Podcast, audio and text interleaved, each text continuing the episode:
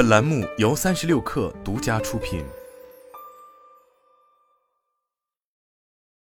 本文来自《哈佛商业评论》。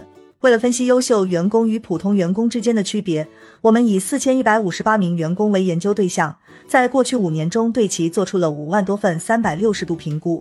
我们将表现良好与表现优异的研究对象进行了对比。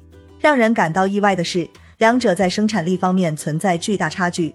究竟什么才是优秀员工与普通员工的分水岭呢？答案马上揭晓。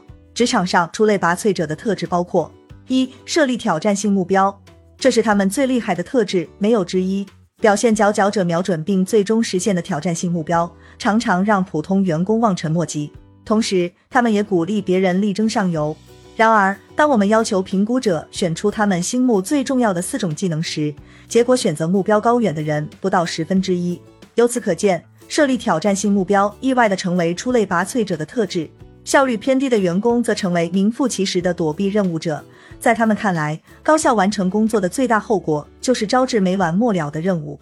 他们担心经理们不停地分派任务，从而导致始终超负荷。显然，这是个棘手的问题。而管理层同样为难，他们并不希望有价值的员工因为超负荷工作而耽于劣势。二、具有合作精神。我们向参与者提问：什么是员工最重要的品质？排列第一的答案是解决问题的能力，其次是具备专业技能。表现平平者和出类拔萃者均具备这些基本素质，这不足为奇。位列第三的答案却是与人协作并培养团队精神的能力。正是这一点，让优秀者脱颖而出。三、自我驱动力强。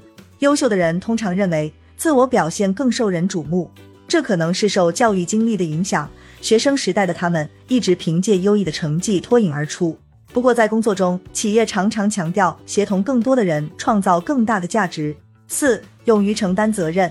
优秀的员工在代表团队效力公司其他部门时，常常表现出惊人的效率。想要卓尔不群，就要自告奋勇为你的团队承担额外的工作。这样，你不仅赢得赞赏，获得与别的团队合作的机遇，还能收获宝贵的学习经验。五、顺应变化，拒绝一成不变。我们有位客户称，他所在的企业有一群墨守成规的人，这些人拒绝改变，害怕改变。改变对于每个人都是不容易的，可对于企业生存则是必须的。卓越的员工能迅速顺应战略和战术上的变化。六、积极主动。一般员工在公司并非管理者，这导致他们习惯于等待分配工作任务，而优秀员工的习惯是主动思维，建言献策。好好想一想，公司正在进行的项目，其中有多少你曾插手帮忙？真正的积极主动，不仅仅是做好本职工作。七言出必行。有些人习惯随口答应一件事，转眼又忘得一干二净。多数人称之为健忘。优秀的人则持不同看法，认为这是一种不诚实的行为。既然承诺要做什么事，只要是在能力范围之内，就应该说到做到。优异的员工谨言慎行，不会随便食言。我们的四千一百五十八位研究对象在这一项得分最高。实质上，这说明履行承诺是一项不可或缺的基本素质。只不过，卓越的员工表现得尤为出色，言而有信，一丝不苟。八、拥有良好的判断力。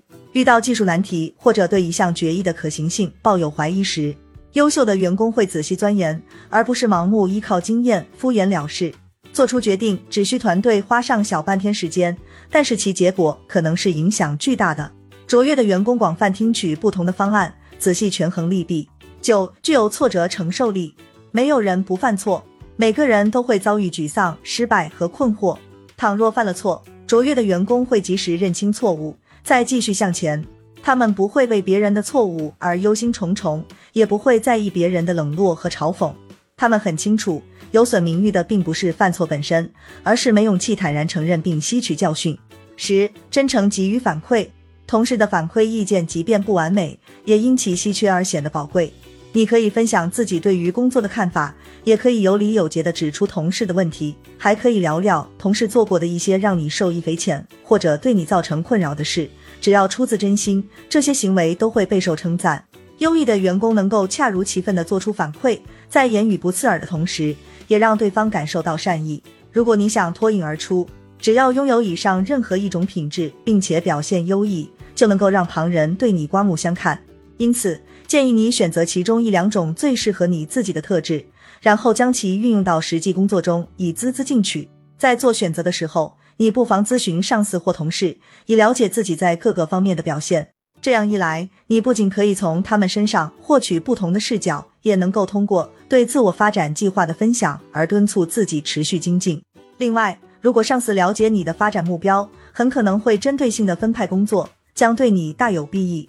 如果你是一位领导，手下管着一帮员工，那么可以对其进行定期辅导，激发他们身上更多的优秀品质，让这些高潜力人才有机会成为佼佼者。这样既能促进优秀人才的职业发展，就能够让他们为公司做出更多的贡献。